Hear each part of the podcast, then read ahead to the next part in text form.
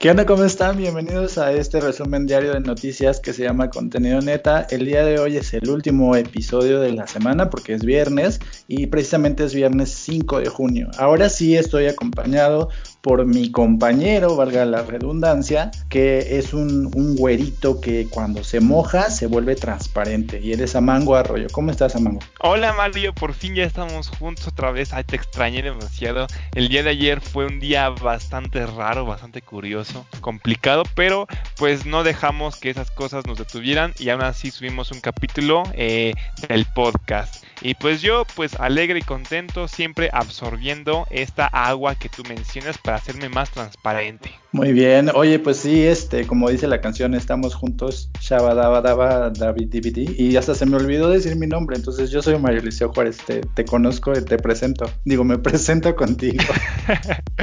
sí, pero bien que, o sea, te olvidó tu nombre, pero sí, bien que te acuerdas la canción de Chabadabada, Chabadabada, pero ok, este, antes de empezar con el podcast, Mario, eh, yo quiero recordarles a las personas que nos escuchan que tenemos Facebook, tenemos, tenemos una página de Facebook, y pues los invito a que vayan a esa página, se llama Contenido Neto también, ya saben el logotipo que tenemos nosotros, salimos Mario y yo eh, como en, en caricaturizados para que pues no vayan a otra página que no es, ¿no? Que vayan a la oficial y pues ahí le que le den un like y que nos sigan porque subimos bastantes memes y también noticias bastante interesantes lo que pasa del día a día, no solamente lo, las noticias que mencionamos aquí en el podcast, ¿o no Mario? Así es, este la página de Facebook pues está disponible desde hace mucho, pero ya está a punto de llegar a los mil seguidores, entonces Amango prometió que en cuanto la página llegue a los mil seguidores va a filtrar su pack y pues a todos los fans destacados pues les va a tocar el, el, mensajito ahí, una sorpresa, ¿no? Así es, así es, va, no sabemos, o sea, no, no les vamos a decir cuándo va a llegar, pero que va a llegar, va a llegar, ¿no? Nada más que estoy engordando un poquito. A lo mejor cuando otra vez haga esta rutina de ejercicio de poner una panza plana en dos semanas, igual de ahí sí ya comienzo a, mandar mi pack Mario. Pero bueno, voy a empezar eh, mi, mis notas. ¿Estás listo, Mario? Estoy más que listo, estoy ansioso por escuchar tu linda voz. Ay, gracias, qué lindo. Bueno, aquí te voy a... Esta nota viene de Sin embargo, Mario, y te voy a decir todo lo que pasó, todo este show, que es pues de todo lo que está pasando allá en Jalisco.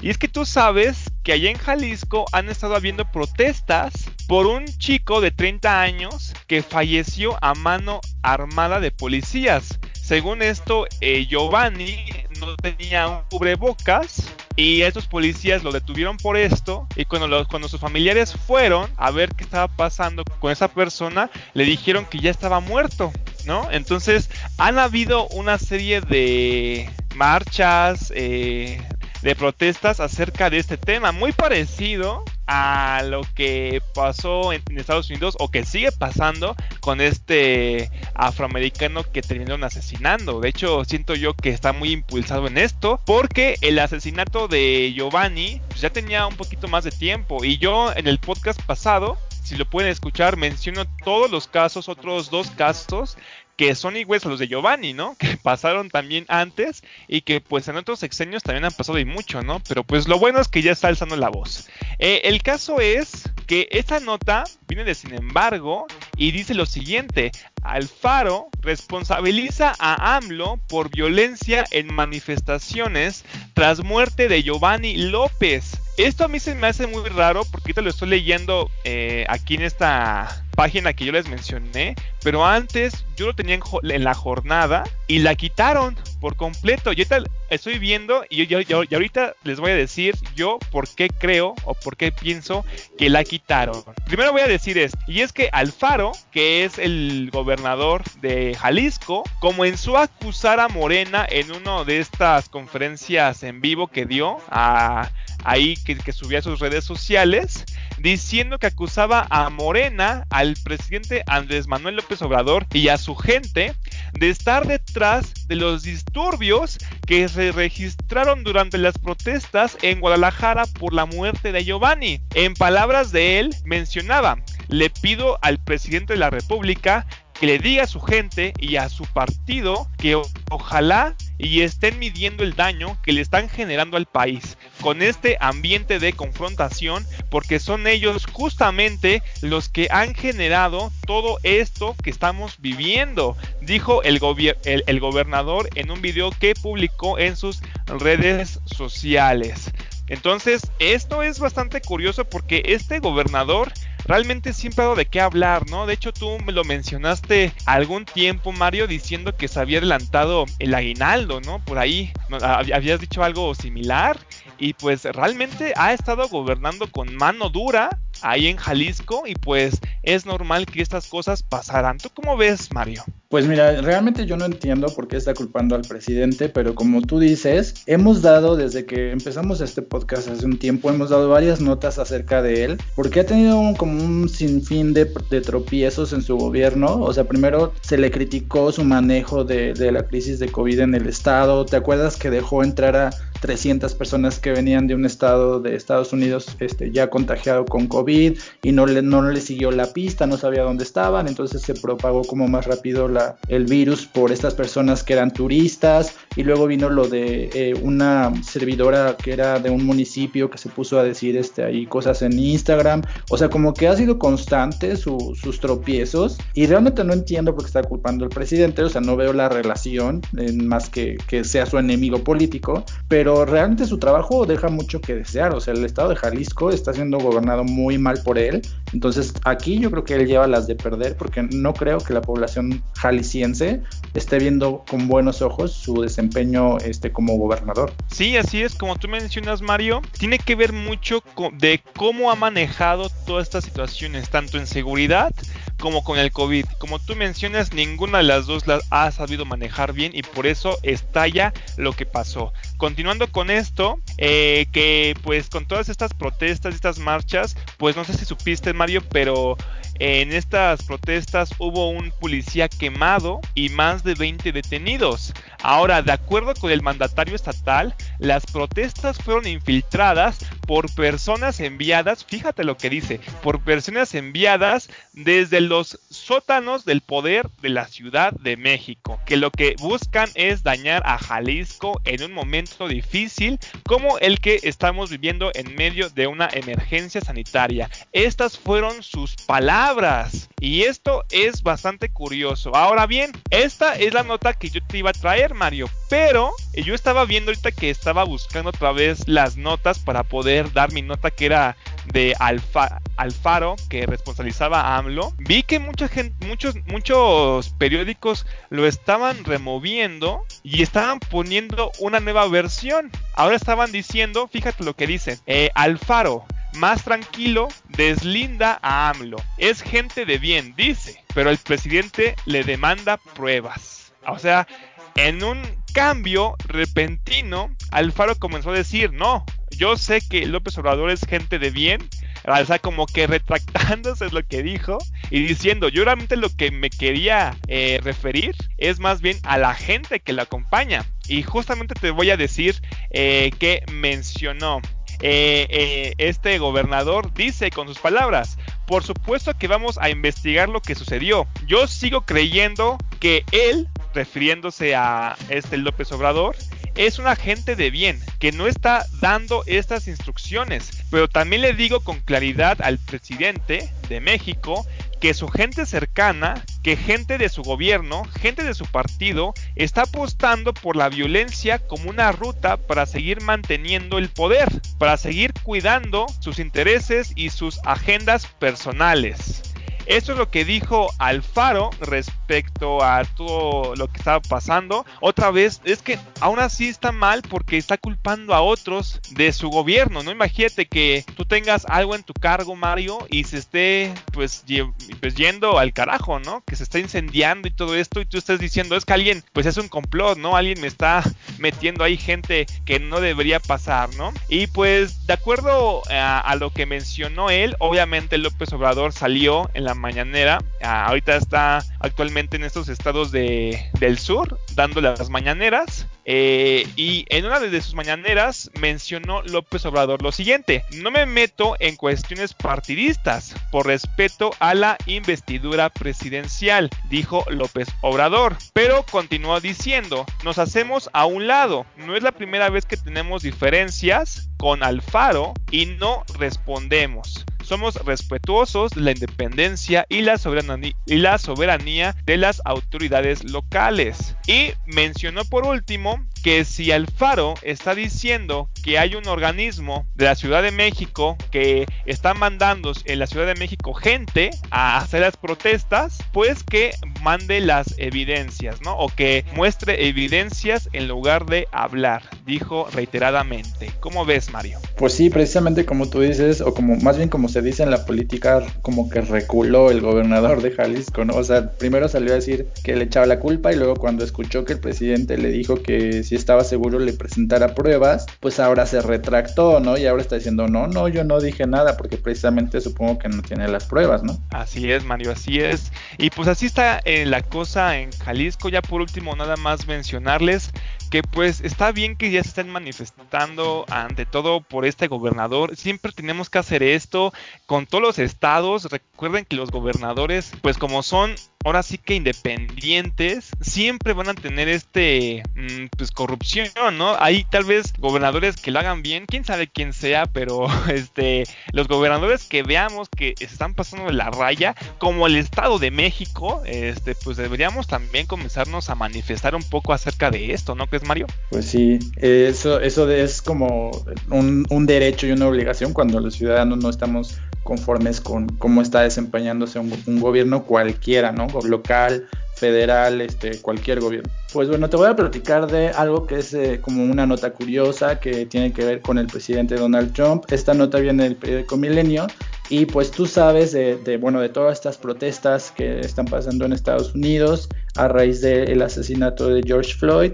Y pues lo que pasó en los días pasados, a inicio de semana, fue que pues se apagaron las luces de la Casa Blanca. Eh, hay memes incluso que se burlan de esto como diciendo este apaguen la luz para que no sepan que estamos aquí. Y pues según eh, el periódico The New York Times, esta es la primera vez que se apagan las luces de la Casa Blanca desde finales del siglo XIX, que es como una época histórica o que tiene demasiado tiempo y que por eso fue como muy significativo y pues ocupó las planas de varios periódicos. Entonces, según las versiones de, de la gente o lo que la gente dice, es que Donald Trump tuvo que esconderse en el búnker que tiene la Casa Blanca o que tiene como un sótano, que es una, un área de seguridad para el presidente, que precisamente se ocupa en situaciones de emergencia donde tienen que proteger pues a la presidencia del país, pero él salió a decir que solamente había pasado al búnker a inspeccionarlo, que no pasó a esconderse y pues esta declaración que tiene un par de días, pues desató toda una serie de burlas en contra de, Donald Trump y eh, inclusive el hashtag de, de Bunker Boy o del chico del bunker, pues ya llegó a ser tendencia en, en, las redes sociales. Y pues a raíz de esto pues la nota que te traigo es una nota que dice o que habla de una canción que se llama Bunker Boy o el chico del bunker compuesta por una cantante que se llama Courtney J. Entonces la cantante eh, pues le hizo esta canción al presidente la publicó en sus redes sociales y pues ya tiene eh, ya ha sido eh, retuiteada y compartida más de 23 mil veces ya tiene 70 mil me gustas y eso que tiene muy poco tiempo. Y pues ya la gente en Estados Unidos y en otros países está hablando de esta canción, pero la letra se burla precisamente de, del presidente y es lo que ha estado como siendo tendencia. Entonces te voy a decir un poco de lo que dice la letra para que tú me digas qué te parece. La letra empieza y dices, chico del búnker, te asustaste y te escondiste en el sótano en medio de la noche. No eres tan valiente, es un espectáculo lamentable. Así que toma tu Biblia, métetela por el chulo y enciende las jodidas luces. Chico del búnker, viene en noviembre y esperamos que estés aterrorizado. Obviamente refiriéndose eh, al, mes de noviembre como el mes de las elecciones en Estados Unidos. Entonces, pues es una canción que le está dando con todo el presidente. No es, tiene letras explícitas, entonces pues toda la gente está compartiendo esta canción. A la autora obviamente ya es tendencia, ya ha habido artistas, actores, este, cantantes que le han como comentado la canción que se llama Bunker Boy nuevamente Y pues esto es como un fenómeno ya en Estados Unidos y lleva apenas unas horas, o sea, es una cosa de, de menos de un día. Entonces, no sé si ya la escuchaste o no sé qué te parece la letra que te acabo de leer acerca de, este, de este acto de esconderse en el búnker presidencial. Eh, pues me parece bastante buena la canción, ¿eh? Y eso que me la leíste sin ritmo, ¿no? Yo dije, ah, Mario va a comenzar a cantar, ¿no? Hasta me preparé un lugar así súper cómodo para escucharte, pero no, lo, leíste pues como una lectura. Entonces, está cool, está cool. Eh, y pues con esto del Trump, de Donald Trump, no tenía mucho o no estaba tan enterado acerca de esto. Sí estaba viendo los memes, pero es de esas veces que ve los memes y dices, o sea, sí están chistosos, pero no sabes ni por qué o cuál es el, el la base o el concepto que tienen estos, ¿no? Entonces, pues sí es muy interesante que Donald Trump se haya ido a refugiar a un búnker, ¿no?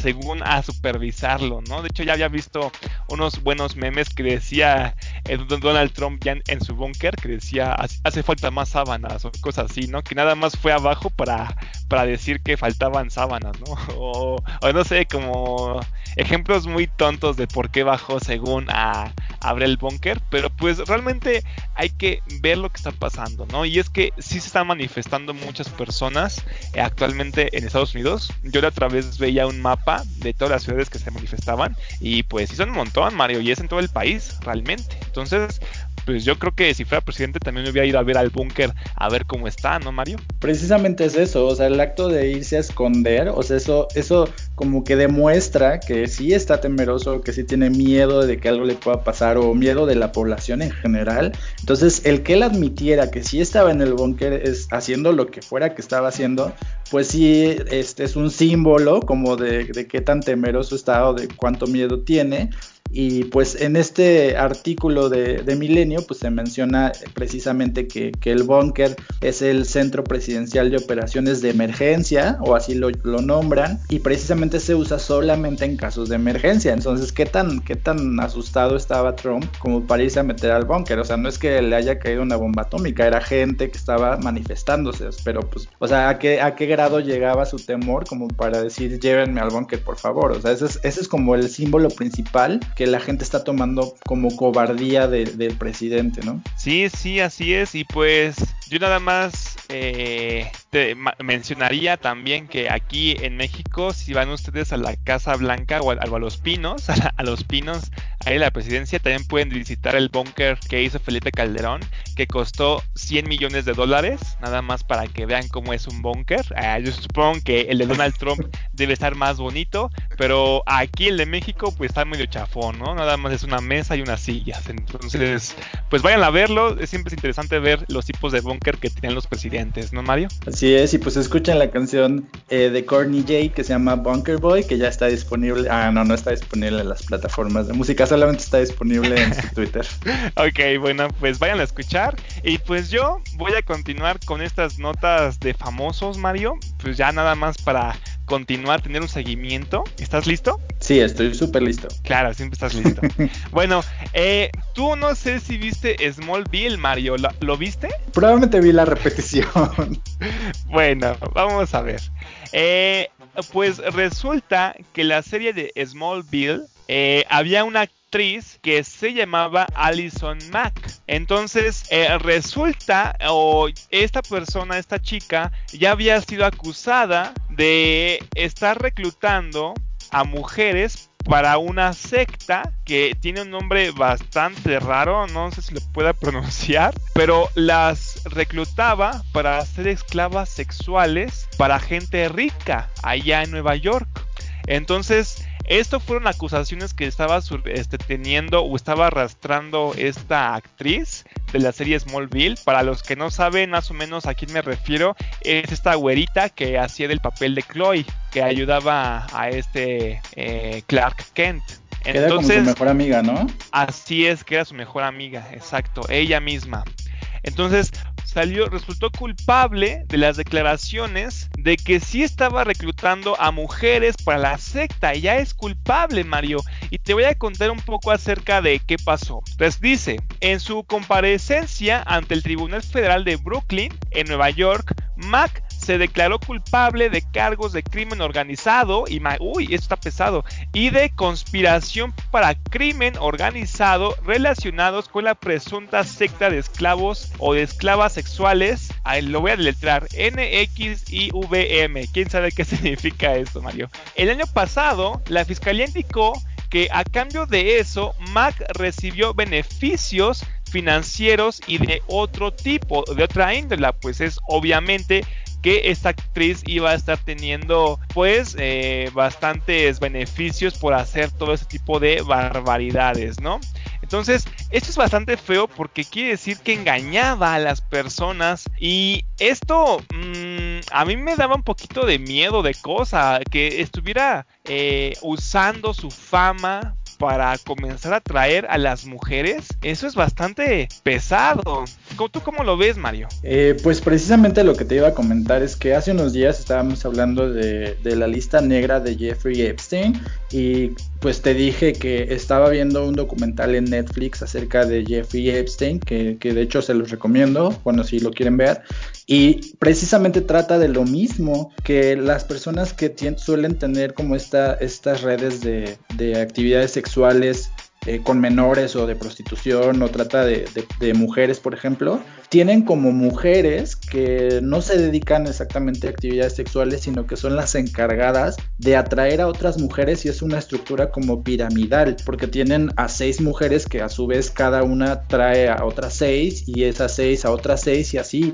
Entonces es algo como que suele pasar en todo este tipo de, redes sexuales. Creo que es algo muy común en, en ellas. Sí, sí, así es algo horrible Mario. Y pues bueno, yo te voy a contar un poco acerca de este grupo. Que, ah, mira, aquí, aquí en, este, en, esta nota que viene de la, de la BBC, eh, aquí menciona cómo pronunciarlo. Y es que NXIVM se pronuncia Nexium. Ay, gracias por decirme ya tan tarde. Pero bueno, este, esta secta llamada Nexium es un grupo creado en 1998 como un programa de autoayuda que asegura haber trabajado con más de 16 mil personas, incluido Emilio Salinas Oxeli, uno de los hijos del expresidente mexicano Carlos Salinas de Gortari, y actrices de Hollywood como Matt. Ok, aquí esa nota como que le agrega una cerecita al pastel, ¿no? Porque quiere decir que también el hijo de Carlos Salinas estaba eh, Pero yo no voy a hablar un poquito de esto porque yo no conozco mucho del tema. Eh, yo voy a continuar diciendo eh, la nota. En su sitio web Nexium se presenta como una comunidad guiada por principios humanitarios que pretende empoderar a las personas y responder preguntas importantes sobre lo que significa el ser humano. Según asegura el grupo en su web, suspendieron las inscripciones y los eventos debido a las circunstancias e, extraordinarias a las que se enfrenta la empresa en este momento.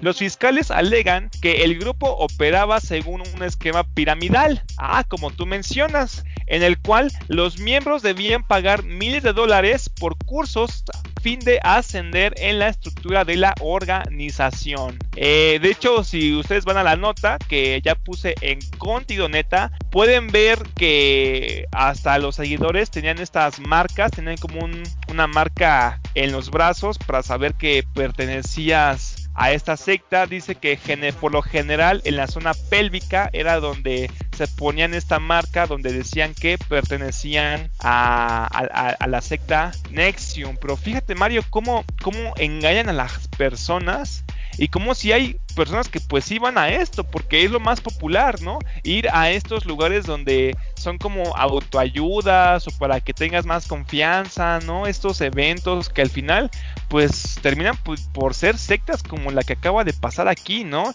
Y es sumamente grave. Ahora bien, según se cree que el líder de la organización era Kate Rayner, mientras que Mac era una de sus principales ayudantes. Desde hace varios años, Reiner, de 57 años, conocido también como Vanguardia, terminó con el que se designa el gurú al gurú dentro de la estructura y su grupo han sido objeto de críticas.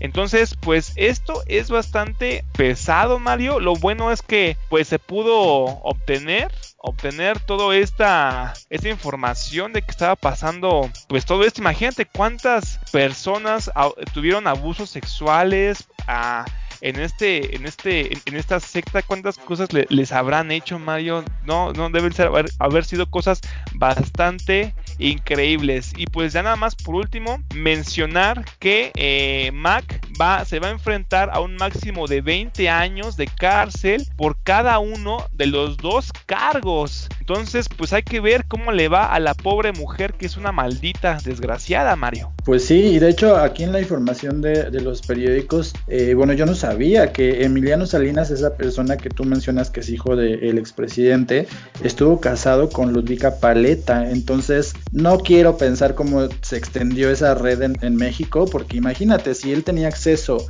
a las actrices y personas como del medio artístico con las que tenía contacto Ludvika Paleta, imagínate cuántas personas no pudo haber metido esta secta a él. Sí, así es, porque al parecer eh, mencionan aquí que esta actriz, esta Mac, no era la única que llevaba mujeres a esta secta. Recordemos eso. Entonces, que esta persona esté implicado, este hijo de Carlos Salina, pues también es algo muy importante, Mario. Sí, porque estaría pues eh, trasladando esa secta hacia México y pues México finalmente no tiene el nivel de investigación que tiene el FBI o Estados Unidos como para desmantelar una red de tráfico sexual, ¿no? Sí, así pues recordemos eh, si hay pedofilia, hay tráfico de menores actualmente todavía en Guerrero, ahí en, Tlaxcala, en Tabasco, pues no me imagino, eh, yo, yo, yo creo que esa secta seguramente hasta migró acá a México, ¿no crees? Sí, hay que seguir esta información para ver este, pues cómo, cómo se desarrolla.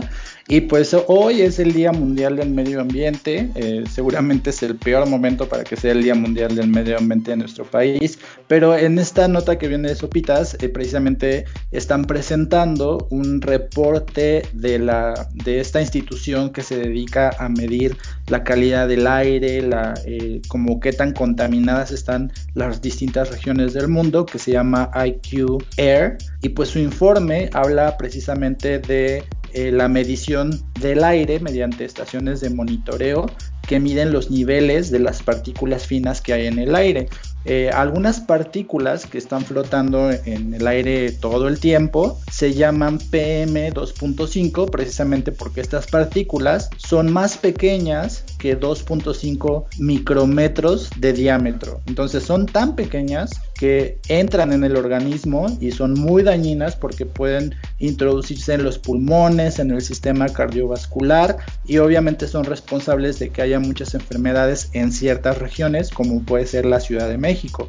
Entonces, estos estudios miden la cantidad de contaminantes como sulfato, nitrato y carbono negro que hay en el aire y esta organización está presentando su monitoreo del, año anterior o del año 2019 y pues está dando toda una lista como de las zonas más contaminadas del mundo, de América Latina y también si tú buscas los datos de México, pues también los vas a encontrar ahí. Entonces, esto como te digo, pues para conmemorar el día de hoy, el Día Mundial del Medio Ambiente. Entonces, te voy a decir cuáles son los países más contaminados primero. Luego te voy a decir la, de la región del continente americano cuáles son las zonas más contaminadas.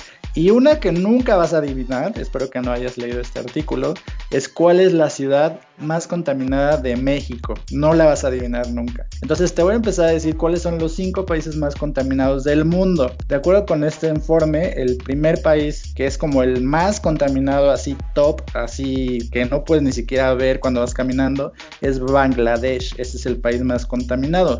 En segundo lugar está Pakistán. En tercero está Mongolia. Luego está Afganistán. Y en quinto lugar está la India que según este informe la India es el país que tiene la mayor cantidad de ciudades con un alto nivel de contaminación o de aire no respirable o de aire dañino de los cinco que están en la lista de los más contaminados. Luego en esta nota se ofrecen los países más contaminados del continente o de América Latina. El primero, que de, hecho a mí me sorprenden todos, porque yo no esperaría que estuvieran en ese orden, el primer país y el más contaminado de todo el continente es Perú, luego le sigue Chile y luego le sigue Guatemala y México está en el lugar, en el lugar 48 de la lista, o sea, no está en los primeros 10 lugares, que es algo que yo esperaría o yo pensaba que México iba a estar como hasta arriba de la lista, pero no lo está. El más contaminado de América Latina es Perú, que yo no sé por qué, porque pues ahí no hay muchas cosas que contaminen, según yo.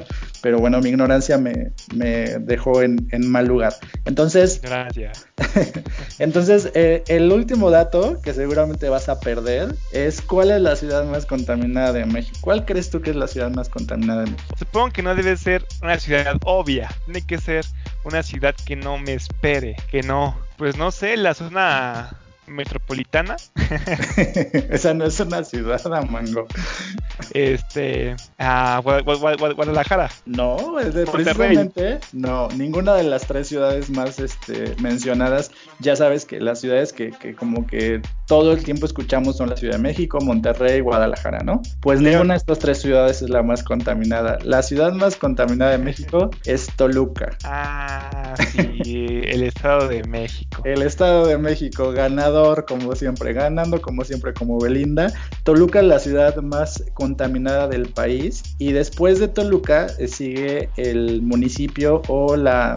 Sí es un municipio, ¿no? Nezahualcóyotl del Estado de México también. Pues Nezahualcóyotl pertenece a Catepec, según yo. No lo sé, pero bueno, Nezahualcóyotl es la segunda ciudad más contaminada de nuestro país y, pues bueno, este dato a mí sí me sorprendió porque yo esperaba que la Ciudad de México eh, apareciera en primer lugar, pero no, Toluca tiene el primer lugar en nuestro país con un índice de 29.4 promedio en su calidad de aire, lo cual habla de una calidad del aire que a lo mejor no se compara con la de, con la de Perú, que tiene un poco menos calidad, pero pues que de todas maneras habla que estamos en una posición como de contaminación muy extrema. Entonces, si van a Toluca, pues ahora resulta que en Toluca tendrían que estar cuidándose más de la contaminación que en la Ciudad de México. Y eh, pues la, ciudad, o la, sí, la ciudad más contaminada del continente, porque ya hablamos de los países, que Perú es el que encabeza la lista, pero la ciudad más contaminada de todo el continente es Coyhaique, en el país de Chile. Es la ciudad que está hasta arriba de las ciudades más contaminadas de, América Latina. ¿Cómo ves esta información? Wow, pues sí es bastante interesante ver todo esta toda esa información siempre como que es morbo, ¿no? A ver quién, a ver quién está peor, quién está con tanta contaminación. Y resulta ser que nosotros sí somos bastante ecológicos, ¿no? Por eso en la Ciudad de México ya veo muchas personas con bicicletas ecológicas o estos patines ecológicos que puedes rentar allá en la Ciudad de México. Yo por eso, yo lo bueno, Mario, es que estoy alejado de Toluca. Yo estoy más cerca de la Ciudad de México. De hecho, Toluca me queda como a tres horas y media por ahí, no sé, más o menos, en transporte. Pues sí es un dato bastante interesante el que mencionas, Mario. Ahora, con respecto a, Bangladesh, eh, también ya conocía este dato de que era el país más contaminado del mundo. Y de hecho, si ustedes van a Bangladesh y lo visitan en Google Maps y ven así de sus costas, está súper contaminado, o sea, está lleno así como, no sé, está todo como lodo ahí en, sus costas, en sus playas. Y está horrible, man, y está muy feo, lleno de basura, ya hay gente viviendo ahí, de hecho dicen que la calidad de vida es deplorable, realmente ahí casi no viven las personas. Por esa, por esa misma razón, cuando vivía George Harrison, de uno de los Beatles, eh, esa persona hizo un, concierto para recaudar fondos y poder apoyar este país, porque aparte de ser uno de los más contaminados, es uno de los más pobres, ¿no? Entonces, pues sí, son informaciones bastante feas, Mario. Pues sí, la, Organización Mundial de la Salud está mencionando en esta nota que la contaminación ambiental provoca 7 millones de fallecimientos al año en todo el mundo, o sea que es un factor importante que perjudica la salud de la gente. Y pues para terminar, te menciono este dato completo de la India, que la India tiene 21 de las 30 ciudades más contaminadas del mundo, es decir, la India tiene las zonas más contaminadas del mundo y es uno de los países más contaminados del mundo. Entonces, pues la India, a la India le urgen estrategias para poder frenar la contaminación y para que sus habitantes pues no sigan teniendo este tipo de problemas de salud. Sí, aparte hay que recordar que en la India eh, pues hay mucha población, ¿no? Están todos juntitos y pegaditos haciendo y pelando platanitos, ¿no?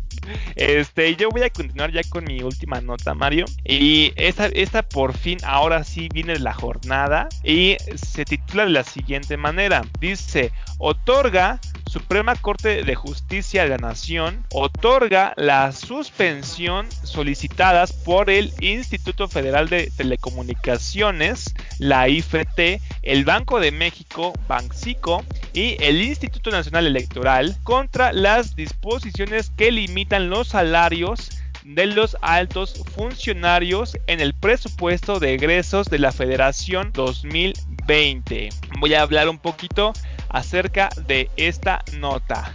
Y dice lo siguiente, en votación dividida de 3 contra 5, la primera sala de la Suprema Corte de Justicia de la Nación aceptó la solicitud de los tres organismos constitucionales autónomos, por lo que sus directivos podrán seguir ganando más que el presidente de la República, hasta que el Pleno de Ministros resuelva el fondo de las controversias constitucionales que promovieron a finales del 2019 y principios del año actual.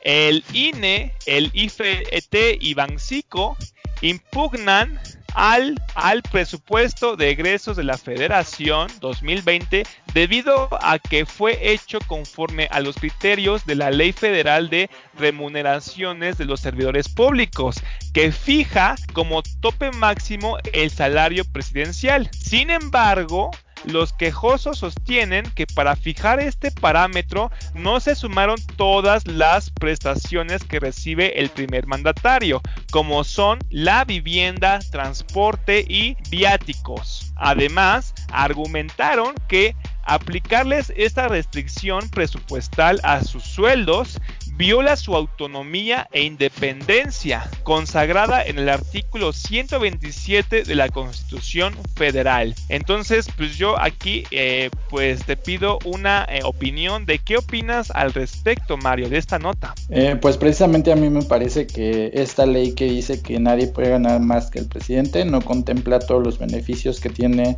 la figura presidencial que no forman parte de su sueldo, porque al presidente le pagan una cantidad, digamos, en dinero y esa es la cantidad que se, que se fija como que nadie puede ganar más que eso, pero el presidente tiene otros, otro tipo de ayuda o otro tipo de, beneficios que los demás no tienen, ¿no? Porque pues obviamente su comida, su ropa, cosas que él no paga con ese dinero que le están pagando, pues no están incluidas ahí, porque hay datos que dicen que si se incluyera todas las cosas extras que eh, le da la presidencia o que obtiene la presidencia que no son dinero, pues la cantidad se incrementaría. Entonces eso es lo que están alegando, lo que están, con lo que están justificando estas instituciones esta, este fallo o esta decisión, ¿no? Sí, pero pues no, no, no piensas tú que aún así es un poco de aprovecharse porque ellos también están recibiendo las mismas prestaciones, los mismos viáticos, ¿no? O sea, el presidente los recibe, pero pues estos altos directivos también lo hacen. No es como que nada más tengan un sueldo básico y no tengan prestaciones, no tengan estos viáticos, ¿no? Eh, pues es que no se refiere a las prestaciones. Por ejemplo, el presidente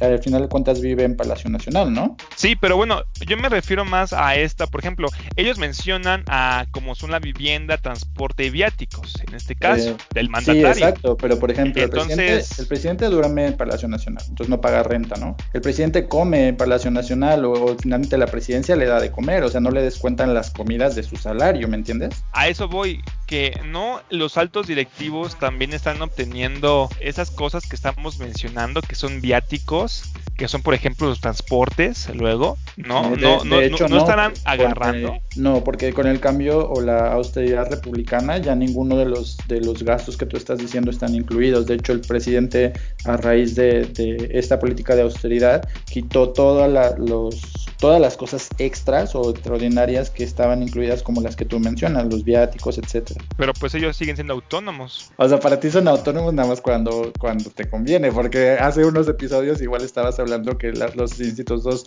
las instituciones que son autónomas en realidad no son autónomas, que también eran corruptas. Sí, de hecho a eso voy, que eh, de hecho esta nota pues quiero que, que, se, que vean que realmente es por corrupción y porque realmente quieren seguir jalando el dinero que pues ellos jalaban pues desde hace más tiempo. A eso me quiero llegar, a, que realmente eh, aquí mencionan que la autonomía y que por eso deben seguir teniendo este sueldo, pero pues realmente aquí hay algo muy raro. Pero pues ya para acabar esa, esta nota, eh, menciona que la semana pasada la Secretaría de Justicia de la Nación otorgó una suspensión similar a la Comisión Federal de Competencia Económica, ante lo cual el presidente Andrés Manuel López Obrador comentó, no me gustó, lo digo así, de manera franca y abierta, la decisión que tomaron en la Suprema Corte y anunció que podría evitar una iniciativa para reformar el artículo 117, el artículo 127, perdón.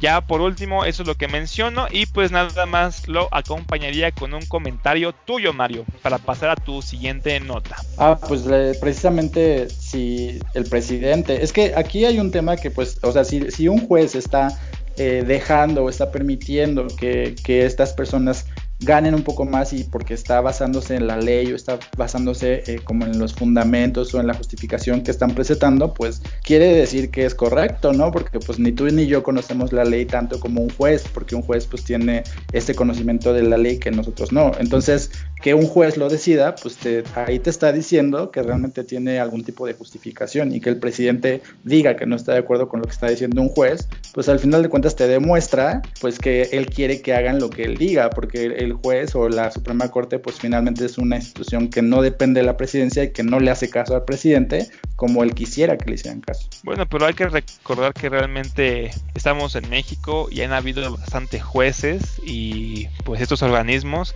pues se han mostrado bastante corrupción en el tiempo, ¿no? Pero bueno. bueno, y hablando de corrupción, esta, esta nota que viene del periódico Excelsior donde hablan acerca del PRD y el PES eh, esto no lo hablamos tú y yo porque esto yo lo, dije en el podcast de ayer donde pues yo di mis, mis, notas acá solito.